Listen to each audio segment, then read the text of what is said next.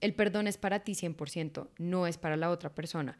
Y encontré una frase muy buena que les quiero leer que dice, perdonar es liberar un prisionero y descubrir que el prisionero eras tú. Sabias palabras. Deep, está profundo. Nos toca tatuarnos esa frase. Vamos a sacar una camisa con esa frase. Esa frase está muy buena. Está buena, ¿no? De verdad está muy buena porque realmente uno lo hace por uno. Nada más. Bienvenidos a este podcast sobre la vida, sus aventuras y la cabra loca que todos llevamos dentro. Somos Raquel y Maristela, dos hermanas con mucho que decir. Bienvenidos al episodio número 80 y hoy vamos a hablar del perdón. Este fue un tema que a mí me generó mucha curiosidad porque el fin de semana pasado estuve en el curso prematrimonial y, Uh. uh, y hablaron del perdón y de cómo uno debería cultivar el perdón. Un poco lo que queremos hablar en este episodio es por qué nos cuesta tanto perdonar a las personas que amamos y pensé mucho en cuáles son esos sentimientos opuestos al perdón, como por ejemplo el rencor, La la rabia. Todos esos son sentimientos que cuando uno no logra perdonar, se cultivan. En la ausencia del perdón, florece el rencor. Sin duda.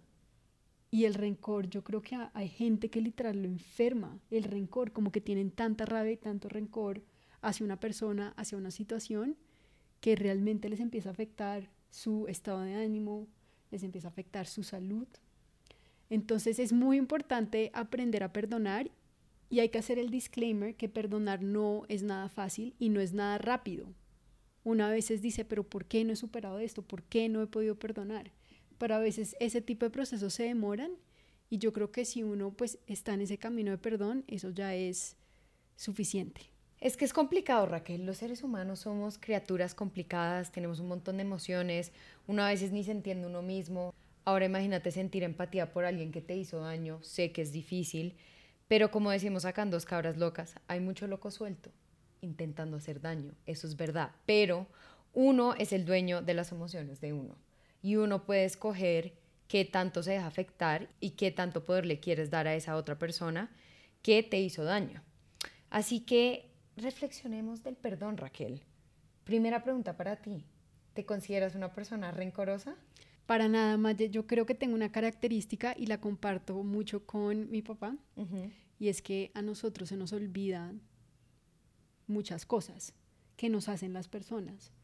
Entonces, en ese momento duele mucho y uno es como, pero ¿por qué me hicieron eso? Pero Sí. por ahí a la semana ya, mm, No creo que es que no seas rencorosa, es que tienes mala memoria. Pero bueno, continuando. Raquel no es rencorosa porque tiene mala memoria. Pero igual debo decir que hay cosas que sí me han costado. O sea, no es que todo sea así. Hay cosas puntuales, pero yo creo que la gran mayoría sí se me olvidan. Entonces voy a decir que, no sé, puedo ser un 20% rencorosa. Ok, válido. Yo tampoco me considero rencorosa, pero tampoco nadie me ha hecho algo muy grave. Y ustedes saben que yo soy amiga de tijeretazo, o sea, ir sacando a la gente de la vida de uno que como que le hizo algo a uno. Soy muy fan de eso, de cortar a la gente tóxica de la vida de uno. Pero la verdad también voy a decir que soy como un 30% rencorosa, es bajo, pero nuevamente no creo que ninguna de las dos nos hayan hecho algo muy grave para uno decir como me voy a quedar con este rencor de por vida. Y esto me lleva a una historia de una amiga que está pasando por un proceso de desamor y ella me decía como yo le tengo mucho cariño a mi exnovio, yo no sé qué, y yo le decía como, pero ¿por qué? Yo siento que si alguien fue un hijo de puta contigo, no necesariamente tú tienes que ser como la mejor persona y ser como te deseo lo mejor, espero todo vaya muy bien en tu vida. Es como no, si usted fue un imbécil conmigo, fuck you, y ya, y no te tengo que desear lo mejor, puedo tener como indiferencia. Pero mi amiga me hizo reflexionar en algo que me pareció muy válido, que es como igual quedarse con cualquier tipo de odio hacia esa persona, pues, ¿de qué te sirve? Y sí me hizo pensar, porque yo sí soy más de, no me tengo que quedar como con un buen recuerdo de alguien o desearles lo mejor.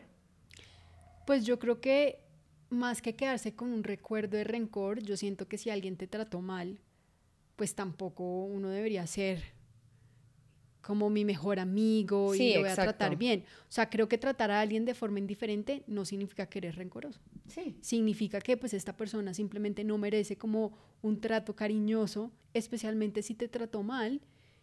Tampoco significa que no lo has perdonado. O sea, yo creo que me parece completamente normal tratar a un exnovio, a una expareja de una forma indiferente, independientemente de si te han tratado bien o mal, pues ya, ya no son.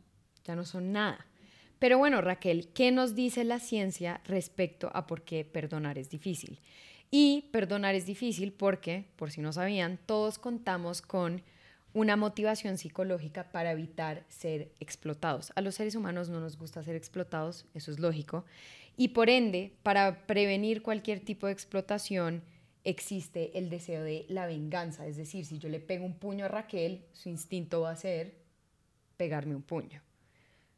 Por eso es que nos nace la necesidad de venganza y querer cobrar venganza. ¿O más protección? ¿Cómo así protección? Pues si tú me pegas un puño, yo... Si te pego un puño de la nada, tu instinto de pronto de una es pegarme de vuelta. Puede que no lo hagas porque claro, tenemos la capacidad de controlarnos, pero uno sí tiene el instinto a devolverle a la otra persona lo que le hizo. ¿Sí me entiendes? Eso es la naturaleza, esta es la biología. La biología no miente. Todos sabemos que en el reino animal, Raquel, ojo por ojo, ojo por ojo, el reino animal es muy salvaje. Y ahí sí que tú le haces algo a otro animalito y estás en problemas. Obviamente los humanos hemos evolucionado de tal manera de que algunos, porque no todos, algunos tenemos la capacidad de autorregularnos y no explotar, pero literalmente la necesidad de como vengarse es algo que literal viene como de los adentros de uno porque pues ojo por ojo, pero como dicen por ahí, ojo por ojo y el mundo se queda ciego. Entonces, en fin, es parte de nuestra función evolutiva, Raquel, querer igualar el marcador cuando alguien nos hace algo. Yo creo que más de compararnos con el reino animal, que es salvaje, cuando somos humanos pensantes, creo que personas inmaduras puede que reaccionen con ese sentimiento de venganza, pero yo creo que gran mayoría de las personas simplemente quedan muy dolidas y les cuesta mucho pues perdonar o superar que alguien, por ejemplo, te haya pegado un puño. No, de acuerdo. Lo que estoy diciendo es que es parte de nuestro proceso evolutivo querer devolverle a la otra persona lo que nos hizo. Obviamente somos pensantes, tenemos la capacidad de controlarnos, pero de que hay un deseo, hay un deseo. Si yo te pego en este momento me vas a querer pegar, puede que no me lo hagas, pero existe ese deseo dentro de uno como de cobrar venganza. Pero bueno, Raquel, hay muchos aspectos que influyen en por qué se nos hace difícil perdonar y queremos hablar de eso antes de entrar a la sección de cómo perdonar, consejos por Raquel y Maye Gómez sacando cabras locas. Lo primero, y que me pareció muy interesante, Raquel, es que el lenguaje nos da la capacidad de aferrarnos a los recuerdos por más tiempo. Piensa por qué a uno le cuesta, por ejemplo, tanto esas palabras hirientes que te dijeron hace, no sé, 10 años que te dijo una madre, un padre, uno queda herido con esa vaina de por vida. Porque esta teoría lo que sugiere es que dentro de la conciencia humana, obviamente el lenguaje es lo que primordialmente se queda en nuestros recuerdos, y al uno recordar el lenguaje que le hizo daño, pues es muy fácil volver a sentir esa emoción. Por ende, si no sé, a ti alguna vez tu mamá te dijo, ah, es que usted es una perra, eso se queda con uno para siempre. Digamos, Raquel una vez me dijo gorda, y eso se quedó conmigo durante 15 años. Gracias, Raquel. Ya no me acuerdo cuando te dije gorda. ¿Sí te acuerdas? Ah, sí me acuerdo. Uy, te acuerdas? fue horrible. Me sentí tan mal ese día. Perdón. públicamente. Perdón, públicamente. Sí, la verdad yo me acuerdo y, y, es muy curioso porque uno a veces como que uno dice las cosas sabiendo que va a herir a la persona. De acuerdo. Y yo sabía que cuando yo te iba a decir eso, te ibas a sentir muy mal, pero tenía mucha rabia, no sé por qué, me has hecho otra cosa que mi forma de reaccionar fue pues decirte gorda. Sí, pero mira cómo he trabajado en mis inseguridades, porque realmente si hoy en día alguien me diría gorda, sería como, bien por ti. Como que también me parece chévere pensar que en ese momento era algo que me dolía mucho y hoy en día no es algo que como que me molesta. He madurado. Conclusión, he crecido un par de años. Aspecto número dos, Raquel. Perdonar a alguien suele ser muy difícil porque significa dejar ir. ¿Y qué significa dejar ir? Significa dejar de ser escuchado, dejar de ser entendido. También significa dejar de recibir esa disculpa que tanto quieres. Entonces, claro, es muy difícil uno decir voy a perdonar si nunca me pidieron perdón. Quiero ese perdón, quiero que esa otra persona me diga, hey, la cagué, pero la realidad es que muchas veces nos toca avanzar sabiendo que la otra persona involucrada nunca va a asumir responsabilidad. Y este fue el aspecto que más interesante me pareció porque yo creo que parte de que a veces uno no quiere perdonar es que también uno siente que tiene control de la situación, ¿no? Es como yo no he perdonado a Raquel, entonces ella se debe sentir mal porque yo no la he perdonado, ¿no? ¿Qué opinas? Opiniones Raquel Gómez. No sé por qué pienso mucho en las situaciones de cuando matan a alguien en un asesinato. Te fuiste va a ser muy profunda. profundo. Y, por ejemplo, a ti te mata alguien. Sí. Y cómo la familia es capaz de perdonar a los asesinos sabiendo que los manes probablemente todavía están libres. Y les vale mierda. Y les vale tres pepinos de mierda. Para mí es muy difícil entender uno cómo llega a ese nivel de claridad. Literal. Iluminación mental, que uno diga como listo, te perdono, sabiendo que tú igual puede que sigas matando, puede que no te importe lo que hiciste. Eso me parece muy complejo. De hecho, eso es lo más complejo para mí de perdonar cuando la otra persona nada que ver, porque siento que es muy fácil perdonar cuando uno llega y, lo discute y perdóname y perdóname tú y como que todo está perfecto, pero en las situaciones donde uno perdona y la persona le vale tres, me parece duro. Muy valiente, me parece muy valiente y muestra mucho de uno que uno sea capaz de perdonar por uno mismo sin necesariamente tener ese perdón de la otra persona porque estás asumiendo responsabilidad 100% tú de escoger el perdón porque es que ni siquiera hubo un perdón. Entonces me parece muy valiente. Si ustedes han perdonado a alguien que no les haya pedido perdón, los felicito. Muy bien. Y si no han perdonado a alguien que no les ha pedido perdón, también está bien. O sea, no estamos diciendo que hay que perdonar a todo el mundo. Idealmente sí, pero es un proceso y no se tienen que obligar a hacer nada. Continuando, Raquel, sentimos que perdonar nos hace vulnerables y esto va un poco al tema de uno siente que tiene el control cuando todavía no ha perdonado a la persona o también las presiones externas. Imagínate, no sé, esta siento que es una situación típica, le pusieron a uno los cachos y todas tus amigas, ese hijo de puta, nunca lo vas a perdonar, no se merece el perdón. ¿Y qué tal que tú quieras perdonar? Y como que te dé miedo aceptar que estás dispuesto a perdonar solo porque el resto de la gente asume que fue algo tan grave que es que nunca esa persona merece el perdón. Total, y expone mucho porque significa que uno tiene que llegar a la aceptación de que uno le dolió. Implica que uno realmente acepte que esa persona le hizo daño y que uno dejó que esa persona le hiciera daño. Y eso obviamente es ser vulnerable. Sí. Entonces, el hecho de perdonar implica eso, pero para mí no se debería ver como una debilidad, porque al final uno al perdonar está como liberando todo ese odio y rencor que uno tal vez siente hacia una persona. Yo siento que ser vulnerable para muchas personas es visto como una debilidad y creo que a eso va este punto que queremos mencionar, que es como no tiene nada de malo aceptar que a uno le dolió, que uno es vulnerable, que uno siente. Y esa vulnerabilidad siento que igual le da mucho poder a uno, lo que tú dices, aceptar que sí, que me dolió como un putas, pero pues voy a avanzar igualmente. Y el último aspecto, Raquel, también muy bueno, es que a veces confundimos perdonar con olvidar. Y aquí lo que queremos decir es que perdonar no significa que tú estás de acuerdo con lo que pasó o con el comportamiento de esa persona. Significa que tú ya no te vas a aferrar a esas cosas, pero son dos cosas totalmente distintas. Perdonar no es, ay, lo que hiciste es una maravilla. No, y no tienes tampoco que olvidar de la nada lo que te hicieron, porque si fue un evento muy traumático, pues obviamente no lo vas a olvidar fácilmente. Pero yo sí creo que uno puede, aún así recordando ese momento doloroso, avanzar en su camino al perdón. Me gusta mucho eso que dices, que el hecho de que perdones a alguien no significa que estás aceptando lo que esa persona hizo. Exacto. Pero bueno, ya sabiendo por qué nos cuesta perdonar, ahora sí entremos a cómo perdonar. La parte más fabulosa de este episodio realmente el aspecto número uno es personal. Lo trae Malle de Malle porque me ha ayudado muchísimo a perdonar a las personas que me han hecho daño. Bueno, tampoco es que haya una larga lista de gente que me haya hecho daño, no es tan grande, menos mal, gracias al cielo. Pero esto es clave, oigan, y es darse cuenta que todo el mundo está haciendo lo mejor con lo que tienen y con las experiencias de vida que le tocaron. Y la realidad es que de pronto si uno tuviese esa misma experiencia de vida esa persona, estaría actuando de la misma manera. En otras palabras, todo el mundo hace lo que puede con lo que tiene. Y la mayoría de las veces, Raquel, las personas nos hacen daño desde sus inseguridades, sus falencias y son cosas que no tienen nada que ver con uno. Entonces también uno se toma personal, ¿no? Como estas cosas que uno le hacen, sin uno darse cuenta que simplemente un proceso interno de esa persona está pasando. Como los cachos. Ejemplo clarísimo, vuelvo a los cachos. No tiene nada que ver contigo y mucha gente se toma los cachos como una ofensa personal de es que yo no fui una buena novia, es que no le di esto, es que no le di lo otro, es que no fui lo suficiente, cuando en verdad seguramente es una inseguridad de la otra persona que no tiene nada que ver contigo.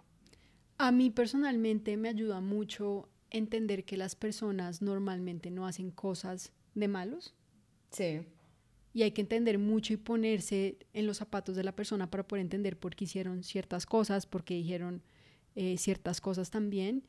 Entonces, cuando yo me siento ofendida, por ejemplo, no sé, por ti o por mi novio o por mis papás, siempre intento como ponerme en los zapatos y tratar de entender por qué reaccionaron de esa manera. Y a veces, cuando me pongo en los zapatos de la persona, llego a la conclusión de que ni siquiera tengo por qué ofenderme. De acuerdo. Entonces yo creo que para mí mucho recae en entender a la otra persona, porque realmente yo siento que la gran mayoría de las personas no hacen las cosas de mala manera, la hacen por lo que decías tú, cómo crecieron, su contexto, eh, qué pasó ese día, ese día puede que se hayan levantado mal y han tenido un mal día en la oficina. Hay muchas cosas del contexto de la persona que puede hacer que reaccionen de cierta manera. De acuerdo. Hemos dicho acá en Dos Cabras Locas. Otro aspecto importante, Raquel. El perdón es para ti 100%, no es para la otra persona. Y encontré una frase muy buena que les quiero leer que dice, perdonar es liberar un prisionero y descubrir que el prisionero eras tú. Sabias palabras. Deep, está profundo. Nos toca tatuarnos esa frase. Vamos a sacar una camisa con esa frase. Esa frase está muy buena. Está buena, ¿no? De verdad está muy buena porque realmente uno lo hace por uno. Nada más. Puede que de pronto a la otra persona le sirva, pero al que más le sirve es a uno, sin duda. Sabes que ahora que dices eso, me llega a la mente las personas que quieren mucho que alguien los perdone. Uno también cómo supera eso. Uno haberle hecho daño a alguien y que esa persona no te logre perdonar y uno querer ese perdón porque se siente como un pedazo de mierda. Eso me parece muy complejo, porque también al final de ese lado es entender que tal vez al que te tienes que perdonar es a ti mismo por haber cometido ese error y no esperar el perdón de la otra persona. Exacto. Que tiene su propio contexto, su propio proceso de perdón. Me gusta. Bueno para perdonar y perdonarse uno mismo. El siguiente, Raquel, muy interesante. Enfrentar de dónde viene tu dolor interior, o sea, el autoconocimiento. Como dijimos al comienzo que me dolió mucho hace un par de años que Raquel me dijera gorda. ¿Por qué me dolió eso tanto? Porque era una persona muy insegura de mí misma y de mi cuerpo. Pasaron los años, pasó el tiempo, me aprendí a amar, a querer, a valorar mi cuerpo por lo que es y hoy en día no es algo que me ofende. Entonces yo creo que darnos cuenta que así como esa persona nos hace daño desde un sitio de una falencia, una inseguridad de ellos, a nosotros igual nos duele desde nuestras propias inseguridades. Entonces, literalmente estamos cerrando el círculo. Alguien te hace daño desde una inseguridad y tú te ofendes desde una inseguridad. Otro ejemplo acá muy válido, el rechazo. ¿Cuántos no asumimos que el rechazo es un ataque personal a uno? En el trabajo, en el amor, en casi todos los aspectos de la vida, uno toma el rechazo como una ofensa personal cuando el rechazo es algo que no tiene nada que ver con uno. Y aquí otro story time, siendo muy vulnerable con todos ustedes. Mi novia actual cuando éramos amigos, yo fui la que le dije a él como, oye, tú me gustas. Y él en ese momento me dijo como, no, yo solo nos veo como amigos. Y yo lo tomé muy bien, porque para mí eso siempre ha sido muy claro, como el rechazo no dice absolutamente nada de mí. Si esa otra persona no quiere estar conmigo, eso no significa que es que yo sea mala persona, que es que yo... Uno no es monedita oro para caerla a todo el mundo. Y el story time va a que Raquel estaba en shock de que a mí ese rechazo no me afectó para nada. Es muy cierto, Maye, para mí era muy difícil cómo tú lograste superar ese rechazo muy rápido. Esto fue demasiado chistoso para mí porque de hecho yo me acuerdo que estábamos preparadas para salir de viaje, ¿te acuerdas? y, mm, y bueno, tú hablaste con él, le contaste, pasó y yo estaba ahí cuando eso pasó. Y yo dije, esta niña se va a poner a llorar. Y nada, nos vamos a ir llorando las dos al aeropuerto. Y literal fue como, no sé, lo dijiste como tan relajado, como que se te salió una lagrimita y ya. Y fue como, bueno, ya no importa, vámonos de viaje. Y literal todo el viaje la pasamos buenísimo, riéndonos de la situación. Y yo decía, pues muy chévere, o sea, muy chévere eso porque tal vez yo hubiera tenido una reacción bastante diferente. Em, yo de pronto se me hubiera puesto a llorar y hubiera hecho drama, igual hubiera seguido con mi vida, pero hubiera hecho drama. Y pues Maya fue como literal, el drama le duró un minuto, un minuto y fue como, bueno, no importa, sigamos con la vida. Entonces pues fue muy chévere como ver esa perspectiva y, y al final lo que decíamos, como entender que pues el rechazo no es malo. Y yo creo que ahí va al punto de preguntarse uno mismo, ¿me hicieron daño? ¿Hay algo que perdonar? Porque eso también es válido, uno a veces se siente ofendido, herido por lo que alguien más hizo y es como, tiene nada que ver contigo. El rechazo, por eso digo que es el ejemplo perfecto. El rechazo a ti nadie te está haciendo nada. Tú ni siquiera tienes algo que perdonarle a esa persona porque no te están haciendo absolutamente nada y solo me parece muy interesante en esa situación ver como una misma situación, dependiendo de las inseguridades de, esa, de esas dos personas, pues todo va a tener una reacción distinta. Digamos que el rechazo para mí en verdad es algo que no lo tomo para mal porque he aprendido a no tomármelo personal. Y de pronto Raquel diría, no, es que yo si me hubiera vuelto mierda y hubiera empezado a cuestionarme todas las múltiples razones por las cuales esa persona no quiso estar conmigo. Que es válido, pero también siento que dentro de esa reflexión uno puede entender esas inseguridades. Porque hay cosas y digamos eventos que pasan en nuestra casa que yo me los tomo a pecho, a muerte, llorando y Raquel es como, ¿qué? Y yo soy como, pero ¿por qué no te duele igual que a mí? Entonces, obviamente no es que yo sea perfecta, todos tenemos nuestras propias inseguridades y preguntarse uno mismo, ¿de verdad me hicieron daño? ¿De verdad tengo que perdonar a alguien cuando es algo que obviamente no es personal hacia ti? Me parece una pregunta interesante hacerse, Raquel. Háganse esa pregunta a todos. Que quede esa reflexión me la voy a hacer yo, hágansela ustedes y después reflexionamos todos. Juntos acá. Juntos en el próximo episodio. La próxima vez que usted sienta que alguien le hizo daño, pregúntese, ¿de verdad me hicieron daño? ¿Eso era en contra mía? ¿O esa es esa persona y su proceso interno? Esa es la única pregunta que se tienen que hacer. Y otro gran dicho, Raquel, en inglés, hurt people, hurt people. Es decir, la gente herida es la que hiere. Creo que la traducción, la traducción no estuvo tan chévere, pero yo creo que todos me entendieron. Conclusiones. Hemos terminado, Raquel, conclusiones. Conclusiones, el perdón es para uno. Yo creo que eso es clave. Cuando uno realmente entiende eso, va a poder perdonar fácilmente. Y conclusión también. Si todavía sientes que no estás listo para perdonar, tampoco te des palo. Sí, también está bien. Es un proceso. Hay personas que se demoran más tiempo en perdonar. Hay personas que retienen por más tiempo esos sentimientos que causó esa acción específica. Hay otros que no, como yo, que se me olvida la gran mayoría. La mala memoria. La mala memoria. Entonces es entender que cada uno tiene un proceso único y, y que cada uno pues estará listo para soltar lo que tenga que soltar en su momento. Eso me gusta, eso me gusta. Y ya saben, la reflexión es preguntarse uno mismo, esto que me hace daño o que me está haciendo daño y me duele tanto, ¿por qué será? Para uno también autoconocerse, y acá hablamos mucho del autoconocimiento, y tomar posesión de tus emociones. Claro, es que a mí me dolió en su momento que Raquel me dijera gorda porque yo era demasiado insegura con mi cuerpo. ¿Qué hice? Trabajar en la inseguridad de mi cuerpo. Y hoy en día soy un hermoso tamal. No, mentira. no eres un hermoso tamal. Soy una empanada. Quisiera ser una empanada. Si fuese una, si fuese una comida, yo quisiese ser una empanada. ¿Tú qué quisieras ser? Una arepa de huevo. Mm, sabroso. No mentira. Quisiera ser como una fruta. No, Raquel, como una comida chévere. Un frito. Si fueses un frito costeño, tú serías un dedito de queso. Sí. Y yo sería un kibe. Les voy a decir por qué yo sería un kibe. Tú eres el kibe y tú no te imaginas que cuando vas a morder va a salir un montón de cebolla. Así soy yo. Tú me ves y no te imaginas la locura que hay detrás mía. Está muy bueno y eso lo pensaste de la nada. De la nada. Yo soy un kibe. Conclusión. El perdón es para uno. Conclusión. Es un proceso. Conclusión, los esperamos el próximo martes.